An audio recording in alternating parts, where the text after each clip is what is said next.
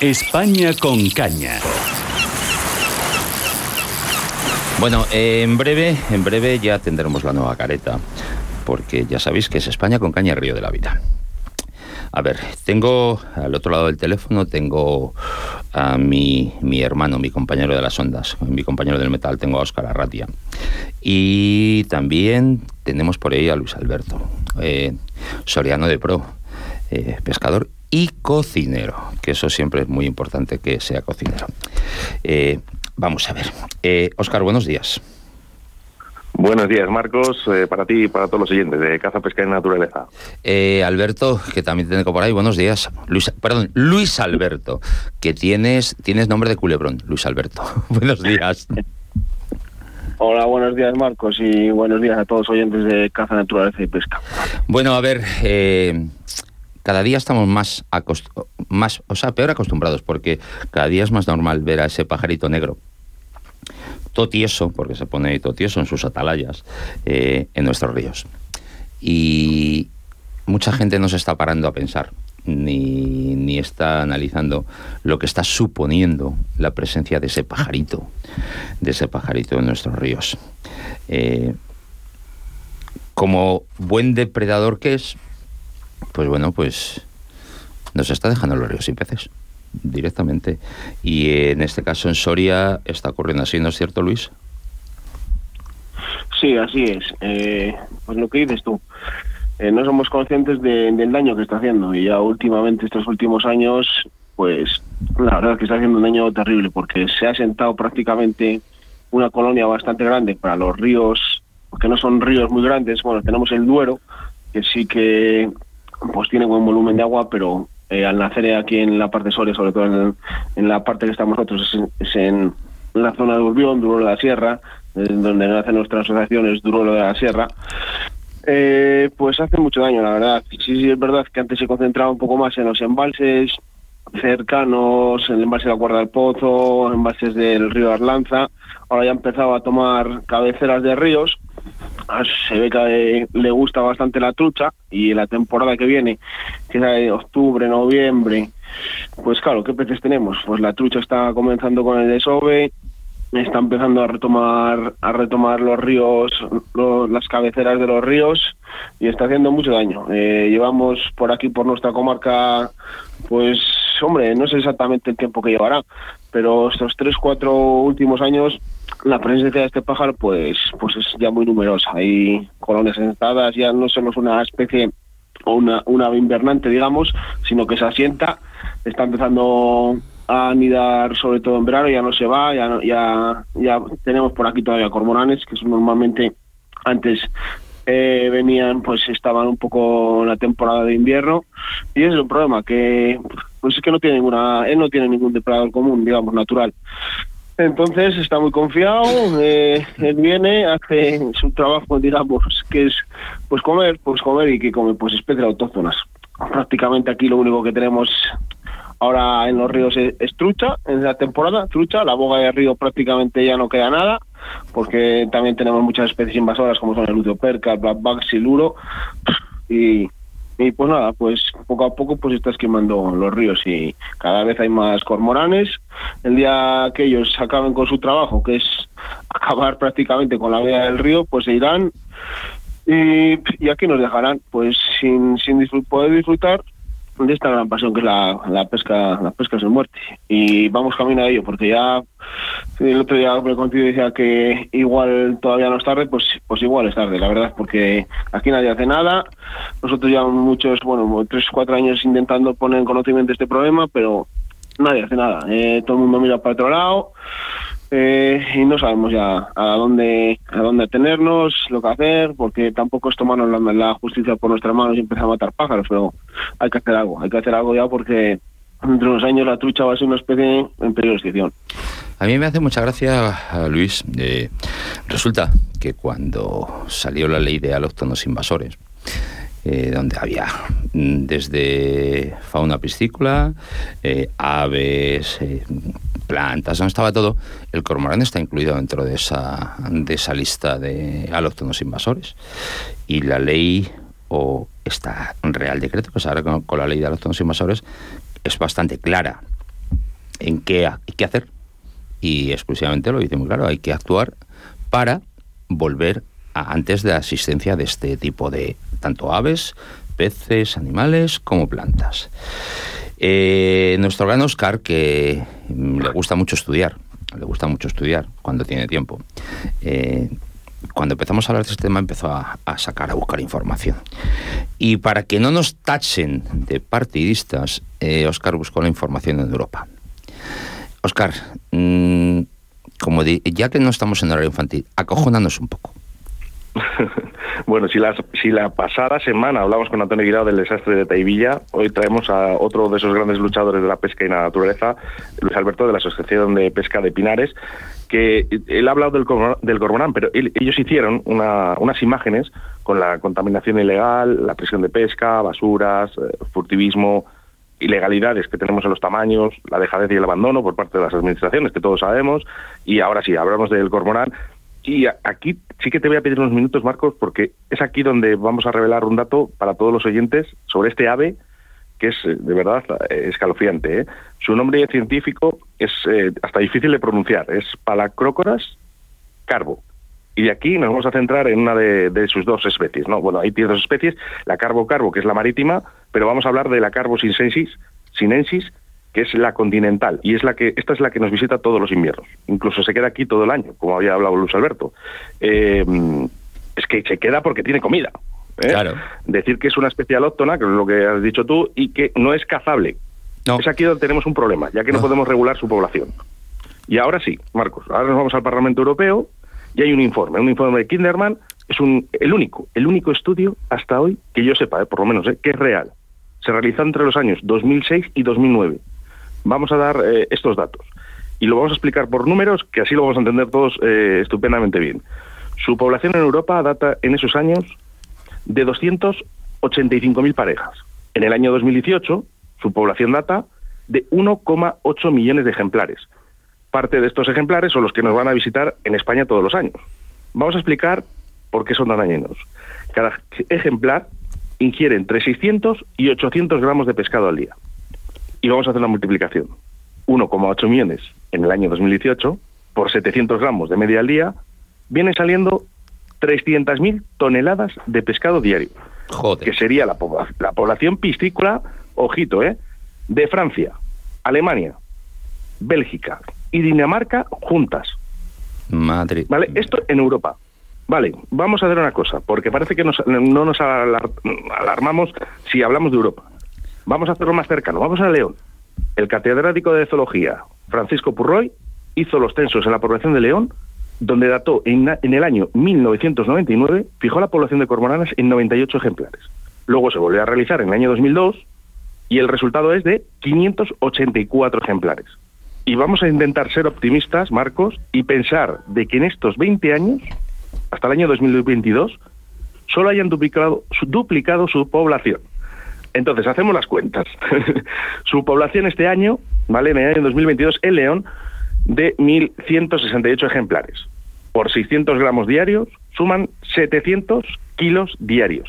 Y esto lo multiplicamos por 120 días de invernada, salen 84.096 kilogramos solo en la provincia de León. Y esto, Marcos, siendo oh. optimistas. Siendo optimistas, porque eh, solo te has limitado a duplicar la población. Que si hacemos la, eh, eh, Si hacemos, mira, si hacemos una base aritmética, como se ha hecho aquí, por ejemplo, en la Comunidad de Madrid, con el tema de la cabra, de las poblaciones originales, el crecimiento anual, el crecimiento anual de la cabra montesa en la Sierra Norte, todos, todos los años había que multiplicarlo por 0,8. Es decir, que todos los años a la población actual se le unía un 80% más de nueva población. Pero claro, al año siguiente las madres de cría son más, con lo que, con lo que esto es una progresión aritmética. Al final dices, no, somos muy generosos y vamos a decir, en estos años solo se ha multiplicado por dos. No, seguramente se habrá multiplicado por, por, 10. Sí, sí, muchísimo. No, no, no, no he querido alarmar. Marcos, fíjate que te estoy diciendo que solo el león se está comiendo 84.096, ¿eh? 84.000 kilos. y esto son todas las truchas de león. la baja. Ojo, ¿eh? Efectivamente, ¿eh? O sea que, y es que esto es una especie colonizadora, y es que no se puede matar. Y además que es que con nuestros pseudoanimalistas, pseudoecologistas, eh, gente que pide más derechos para los animales que para las personas, a pesar del daño que hacen en estos ríos, no podemos matar. No. no y ojo, eh, yo, yo no hablo de, de matar, ¿eh? Se puede regular. Lo mismo se ha hecho con plagas de topos, de langosta. Sí, sí, no, no. No sé. No, no, además, mira, vamos, no vamos a, a ser vamos a ser como dicen ellos, nosotros no matamos, nosotros hacemos control letal.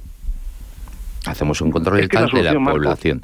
Pero es que no hay otra solución. Pero es que además si coges la, eh, el meollo de la ley, la ley dice claramente que hay que volver a cuando no estaban. Es decir, regular las poblaciones. Y yo creo, eh, y además lo dice la ley con los controles letales, eh, es la única solución. Mira, a raíz de la conversación que hemos estado manteniendo es esta semana, es una de las soluciones. A raíz de las conversaciones que hemos estado teniendo esta semana, cuando preparábamos el programa, yo me puse en contacto con la Comunidad de Madrid. Eh, me puse en contacto con Medio Ambiente. Eh, mira, si tú vas, si tú No les gusta mucho este tema, ¿eh? no, no, no, no, no. Si tú paseas ahora mismo avisando. por eh, Madrid tiene su río propio, eh, el que atraviesa la ciudad, que es el Manzanares. Eh, si tú paseas, porque ahora se puede pasear muy bien, porque han hecho un- una zona maravillosa, toda la zona de Matadero, toda esta parte, tú ahora mismo, eh, Oscar, si nos paseamos tú y yo ahora mismo todo el río, toda la avenida del río hacia arriba, en cada farola de las que iluminan el paseo hay un cormorán. Y te estoy hablando, de, Sí, va- no, y te además estoy hablando de- de varios kilómetros. Eh, Yo he visto mantas negras en Recoballo, Eh. eh, yendo con la barca, mantas negras. Mm. No se acababan, ¿eh? O sea, No, no, no. se acabaron. Millones y millones de aves que son las que las que pueblan nuestros ríos y nuestras aguas.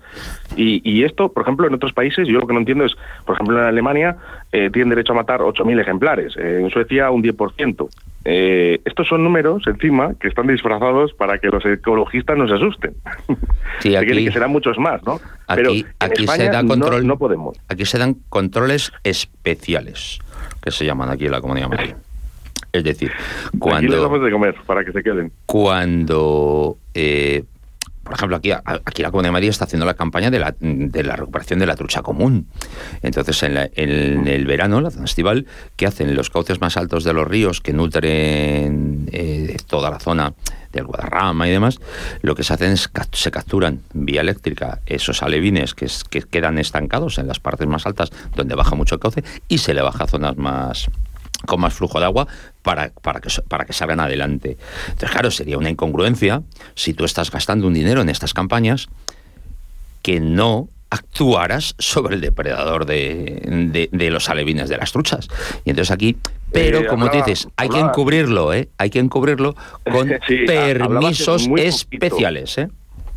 Hablaba hace muy poquito, eh, bueno, pues no, no, no voy a decir a la persona por si acaso, eh, hablaba hace muy poquito y yo le decía, digo, nos estamos gastando este dinero no en repoblar, ¿no? Y no sería más fácil intentar eh, eliminar parte de los cormoranes que hacen que, que realmente mm, no sé, estás echando truchas para los cormoranes. Claro. No lo entiendo. No, estamos, estamos alimentándolos Eh, más.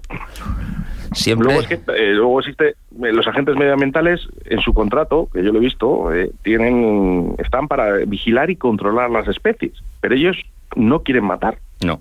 Y yo lo entiendo, ¿eh? porque no va en su sueldo. No, no, no, pero si a mí no me importa.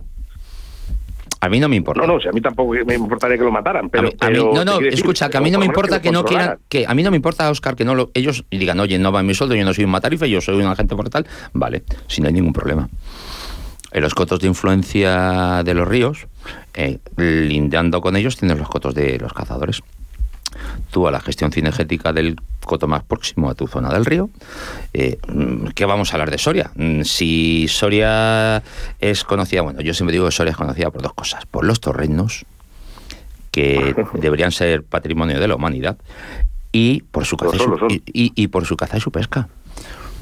Eh, Luis, ¿sería tan complicado que a, lo- a las sociedades de cazadores que tenéis en la zona de influencia de los ríos donde estáis pescando eh, se les diera la opción de gestionar, vamos a decirlo así, gestionar los, los cormoranes? ¿Sería imposible? ¿Sería, ¿No sería factible o sí? Eh, no, no, no, desde luego que nosotros lo haríamos encantados. Y claro. Las asociaciones de pesca tienen cazadores en su propio grupo. Claro, es una afición pues común y estaríamos encantados. Yo ya lo he planteado a Medio Ambiente de Castilla y León, que nosotros podíamos, podíamos ayudar, encargarnos, decirles dónde están, porque ellos están un poco perdidos. Mm. Muchos ni los, ni los conocían. Estaba hablando con agentes forestales, incluso muchos hasta desconocían el problema. Joder. Si es que ellos mismos no, no, no saben lo que, lo que hace el pájaro que no pueden hacer nada, al, al ecosistema fluvial. Es que no se puede- con la ley en la mano no pueden hacer No nada. pueden Eh, hacer nada. entonces, No, pues es. planteándolo nosotros como ayuda, como enlace para pues hacer un poco los censos, saber el daño realmente que hacen.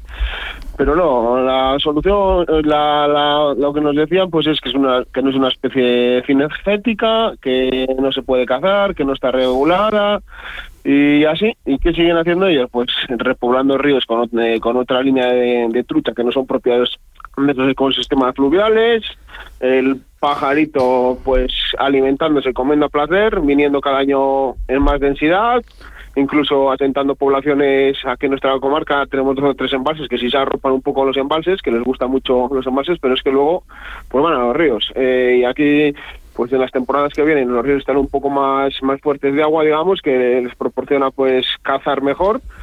Y nada, y aquí pues en nuestra comarca pues tendremos una población, estoy hablando del río Duero, río Arlanza, río Pedroso, eh, incluso río Najerilla que ya colinda con, con, con Logroño, pues una población en torno a pues casi me iría a los 300 cormorales, que, Madre mía. que es una salvajada Una para... Una multiplicación rápida, cabeceras eh.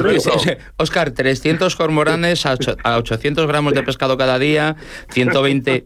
Vamos a ser generosos y vamos a decir 120 días, porque ya sabemos que Eso se es. quedan, que no se van. Así es. Eh, vamos a ver, Pues Soria, Soria se queda sin. me, fijaré me fijaré en la población de Soria, pero sí que es verdad que es una ave que está extra protegida. Eh, poco podemos hacer con este animal, de verdad. Eh, entiendo de que hay que hablarlo porque Sí. hace mucho daño, mucho daño, y lo que no podemos hacer es, como siempre en España, actuar mal y tarde. ¿eh? No. Porque la solución es quizás mañana, no, no es solución.